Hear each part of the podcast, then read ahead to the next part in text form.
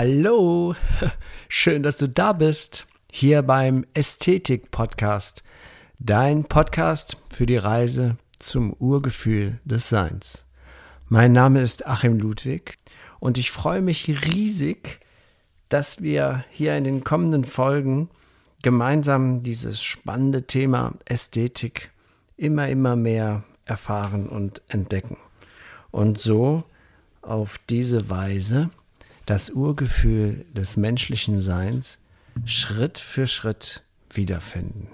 Ja, und ich begrüße dich auf das Allerherzlichste zur 103. Folge des Ästhetik-Podcasts Das vergessene Kind Teil 2.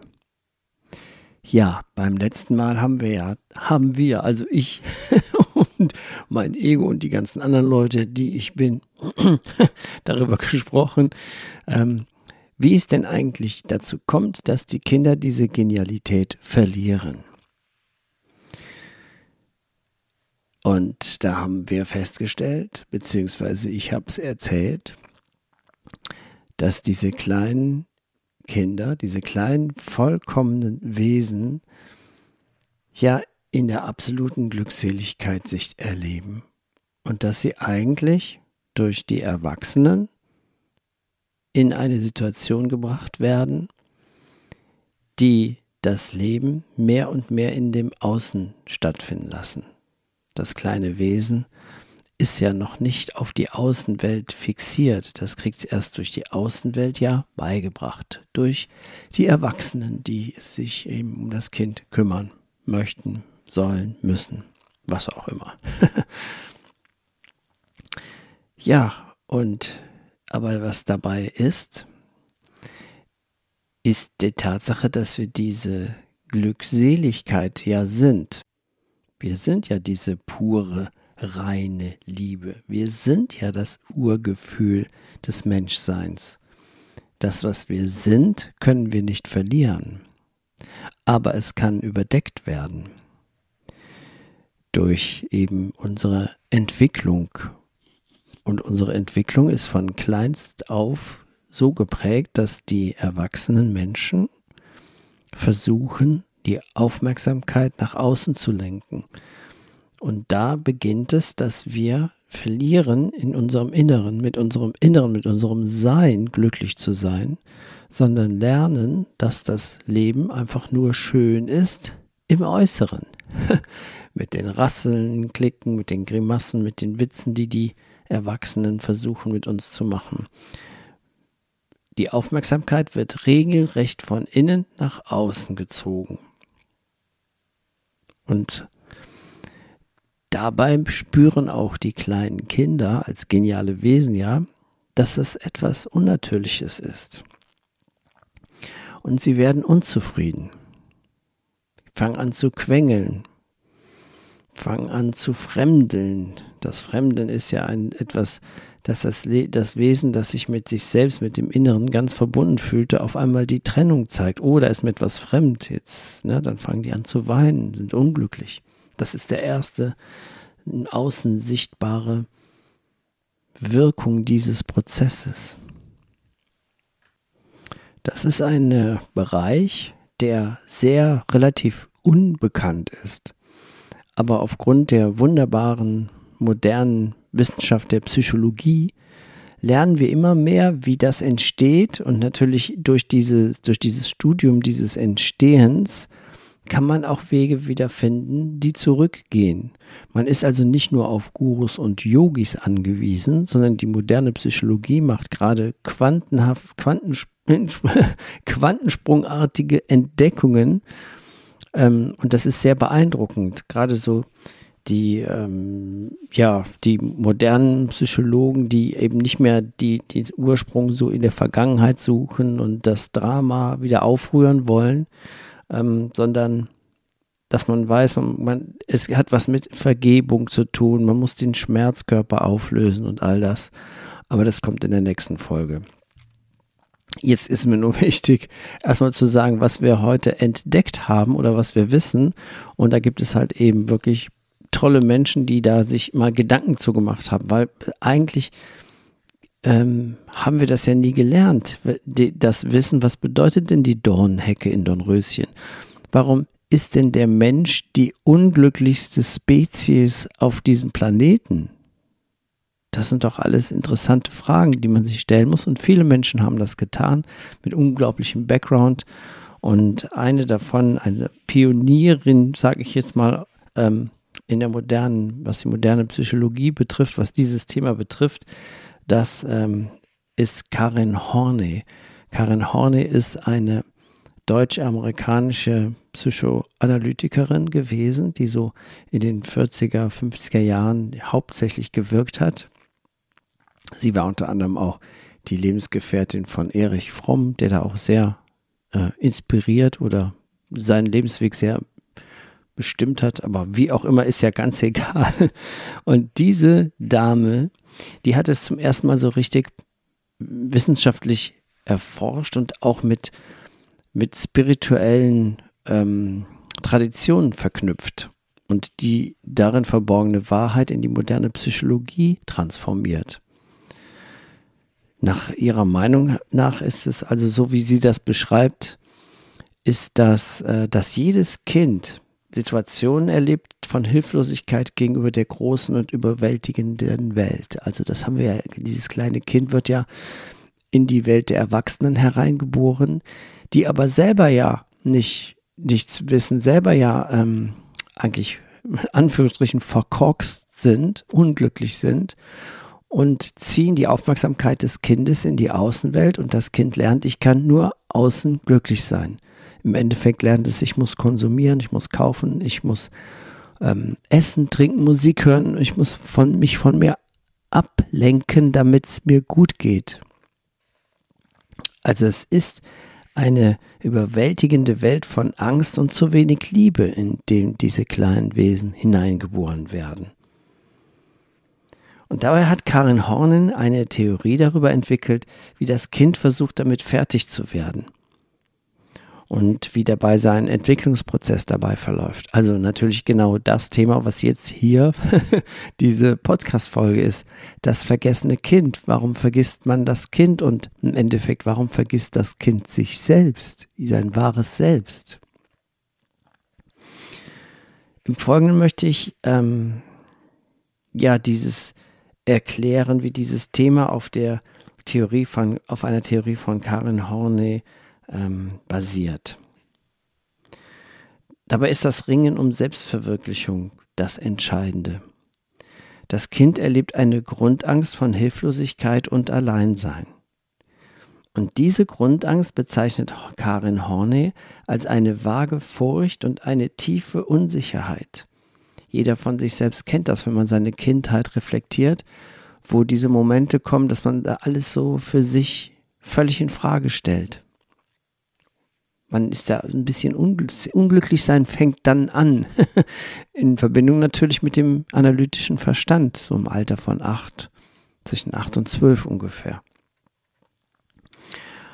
Ähm, ja, und darüber hinaus ist ein Kind auch schon sehr früh mit der Angst vor dem Tod konfrontiert, sagt Horney.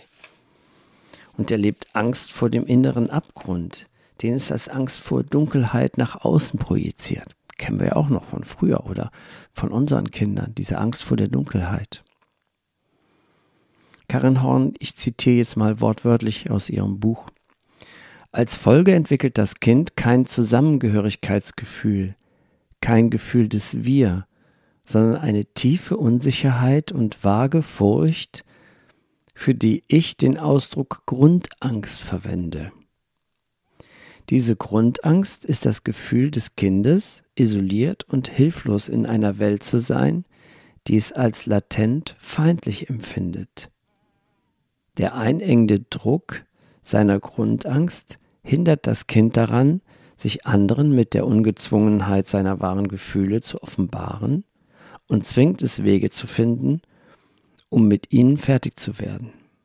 Es muss, unbewusst, so mit ihnen umgehen, dass seine Grundangst nicht erregt oder verstärkt, sondern beschwichtigt wird.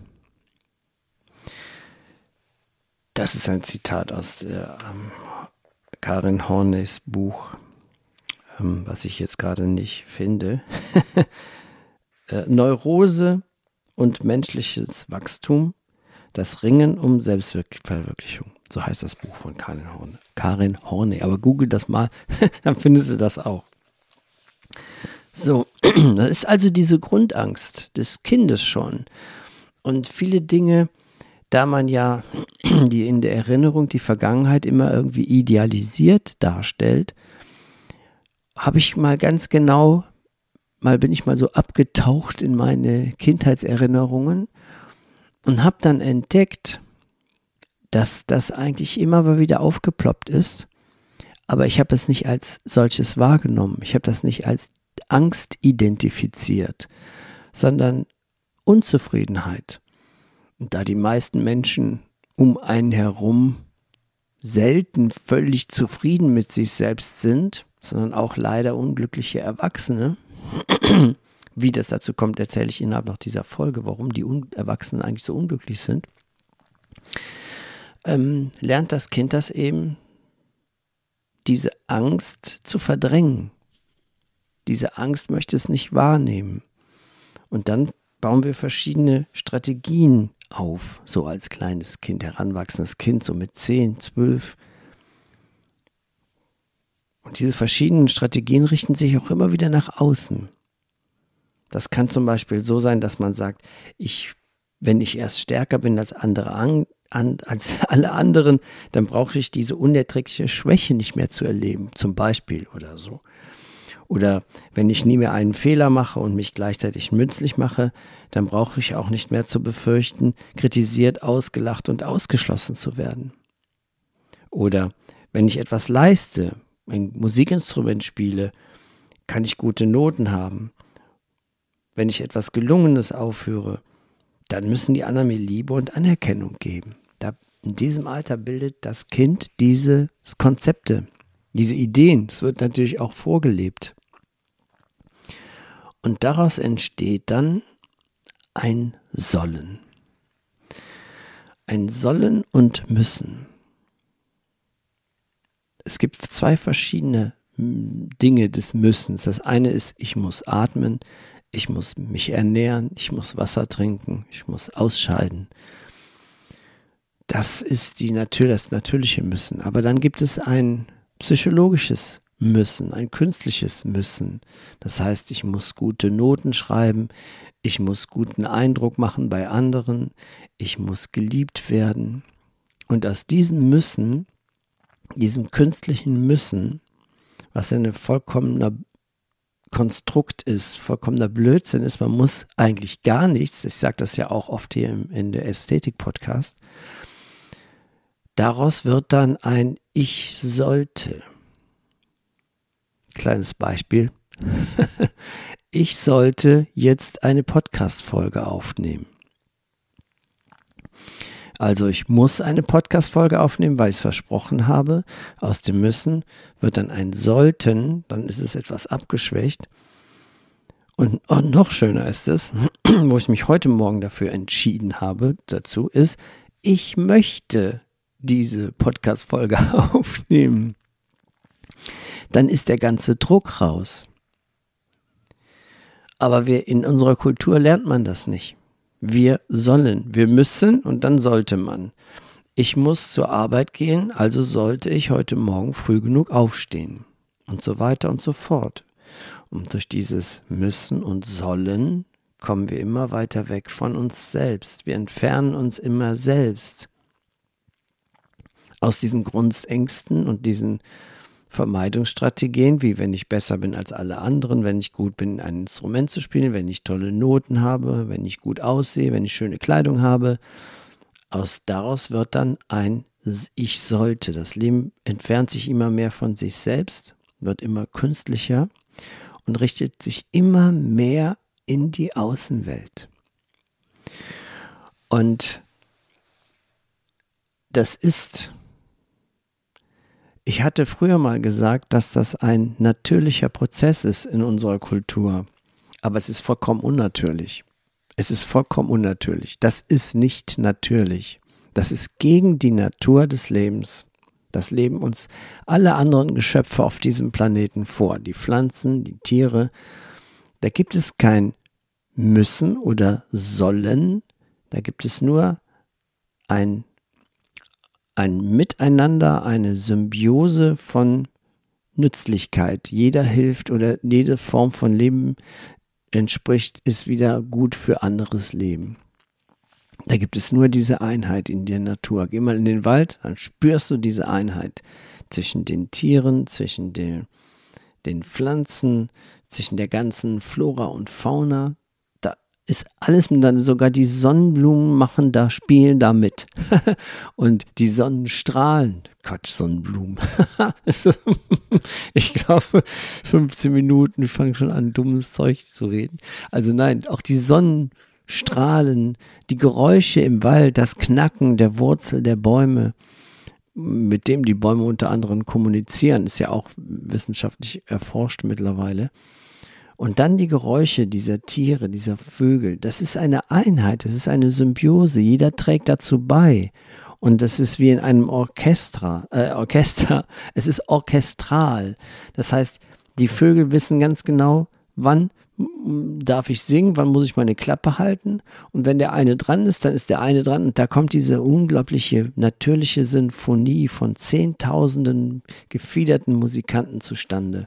Und dann wird man in eine andere Dimension gehoben. Deswegen ist man ja im Wald, in der Natur, ist man ja wieder in der Einheit, ist, ja, ist man ja in der Ästhetik, in dem Urgefühl des Menschseins. Das ist sehr wichtig, dass wir verstehen, dass wir das ja eigentlich sind. Wir müssen das nicht entdecken, das ist auch kein Weg. Wir sind es ja. Es ist nur durch diese unsere Konditionierung, durch unsere unglückliche Lebensweise, die uns getrennt fühlt von anderen, weshalb wir ja Kriege machen. Im Moment ist natürlich aktuell, sieht man diese Auswirkungen ganz krass, aber es ist nur ein Aufbäumen der alten Welt, weil die Veränderung ist schon in vollem Gange.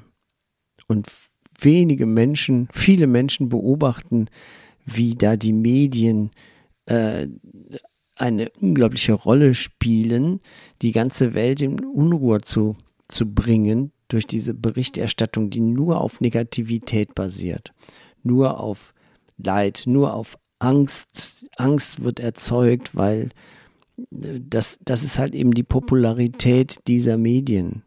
Und wir werden das alle noch erleben, dass wir eine ganz neue Medienlandschaft bekommen werden, wo solche Dinge gar nicht mehr passieren, wie, wie dieses das ist ja psychologischer, das ist ja eine psychologische Verletzung. Das ist ja psychologischer Missbrauch mit uns, was wir uns da widerfährt in den Medien, mit was für, womit wir da überschüttet werden. Und da freue ich mich sehr, dass im Moment viele, viele Menschen aufwachen und das auch nicht mehr so haben wollen. Da sind wir in einem ganz wichtigen Veränderungspunkt. Und das ist auch natürlich ein Weg, der uns das erleichtert, wieder in dieses Urgefühl des Menschseins zu kommen, wieder so zu werden wie die Kinder. Aber wichtig ist dabei zu verstehen, wieso bin ich das denn nicht mehr? Wie bin ich denn da rausgeschlittert? Und das ist jetzt hier diese, diese Folgen, die das genau beschreiben, warum das so passiert ist. Wir werden von unserer Genialität, die wir als Kind noch hatten, herauskatapultiert durch Erwachsene, die es nicht besser wissen, die selber nicht glücklich sind, die selber da weit entfernt von sind, die ihr Glück im Äußeren suchen. Ähm, ja, jetzt vorgestern hat jemand gesagt, ja, da war ich irgendwo in Urlaub und hat mir jemand gesagt, schau mal da, das Schönste, das ist aber ein tolles Schiff, eine tolle Yacht. Sagte, ja, der andere sagt, ja, das ist die Yacht von dem Sovinuch, der hat sich gestern totgesoffen.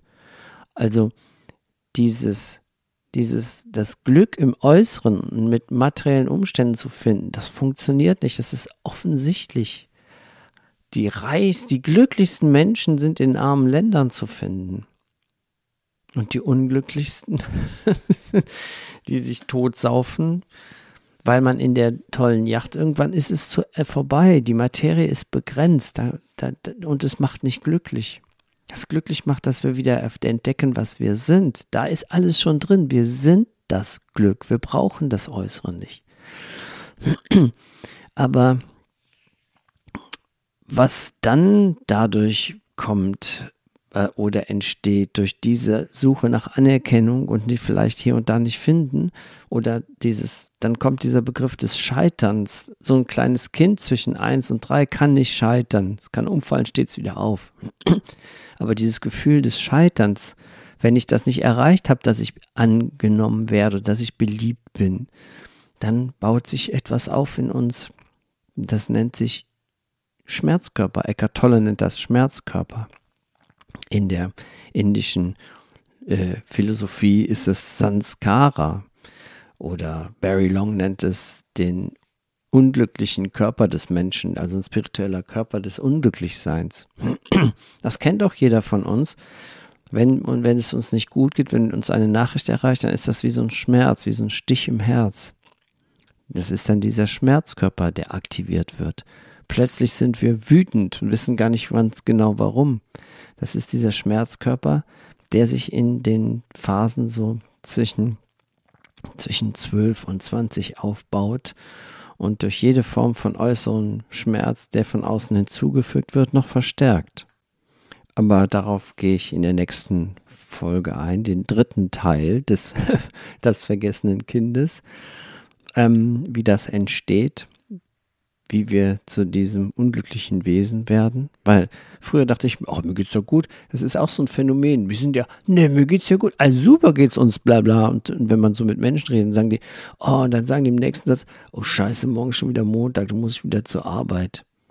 Also, ne, also wir verdrängen ja auch, dass uns eigentlich äh, grundunglücklich sind. also, ähm, ja, naja, aber das ist ja ganz egal. Guck mal nur mal in der Bahn Früher konnte man das sehen, heute ist es ein bisschen schwieriger durch, durch Maskerade. Aber wie die Menschen gucken, wenn die zur Arbeit fahren, wenn die in der Bahn sitzen, dann sehen die aus, als würden die ins Gefängnis gebracht. das ist also, wir sind, haben uns echt zu einer unglücklichen Spezies entwickelt, aber wir haben es erkannt. Das, die Veränderung fängt ja mit dem Erkennen, findet die ja statt. Und was dann dazu noch kommt, sind natürlich, dass wir ständig vernetzt sind. Ständig Handy, alles andere, unsere moderne Welt mit unseren modernen Kommunikationsmitteln und dieser Möglichkeit, unablässig beschäftigt zu sein, das bringt uns ja auch weiter weg von uns selbst.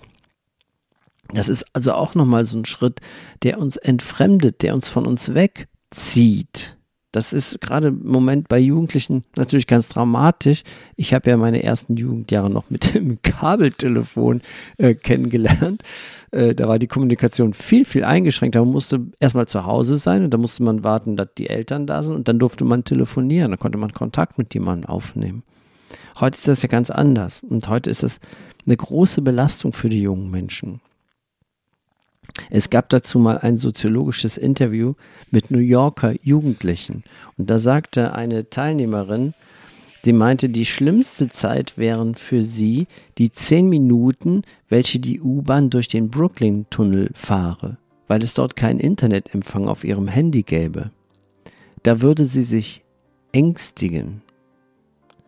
Das ist auch, das ist auch so eine Sache, dass was damit zu tun hat, dass das eine der Hauptgründe ist, weswegen wir normalerweise die Gedanken nie zu Ende finden. Das, äh, das ist aber, ich bin schon beim dritten Teil. also in dem Moment, wo ich jetzt im Tunnel auf einmal da im Funkloch bin und keine Kommunikation mehr stattfindet, was tun? Dann fängt man, dann kommt man in so eine Verzweiflung. Was ist? Oh je, ich bin alleine ich muss kommunizieren, ich muss denken. Achtung, denken, denken. Ähm, ja, und das ist eine ganz, ganz problematisch. Äh, aber Probleme sind dazu da, dass wir sie lösen. Sonst hießen sie ja Kontrablem. Ein Problem ist ja etwas, was für mich da ist. Und wie wir das dann lösen, diesen, aus diesem Schlamassel rauskommen, das machen wir dann bei, dem, bei einer ganz eigenen Folge. Diesmal ging es darum, wie verlieren wir denn diese Genialität des Dreijährigen? Und ähm, das war jetzt hier der Mittelteil. Und wie es dann so wirklich hardcore-mäßig wird, dass wir uns wirklich vollkommen von uns entfremden, wie das dazu kommt, das machen wir dann beim nächsten Mal, beim der Folge Das vergessene Kind Teil 3.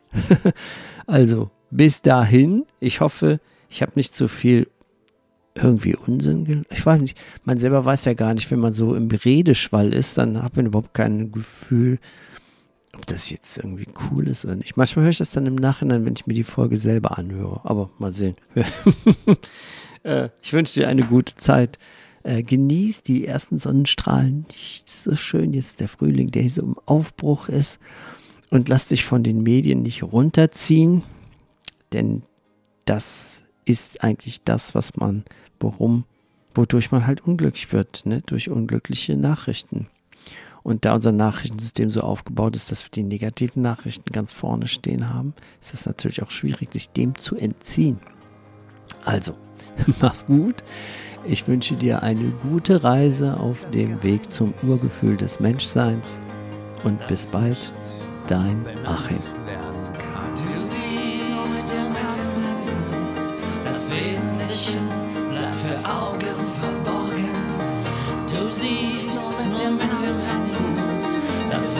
Wesentliche bleibt für Augen verborgen, verborgen.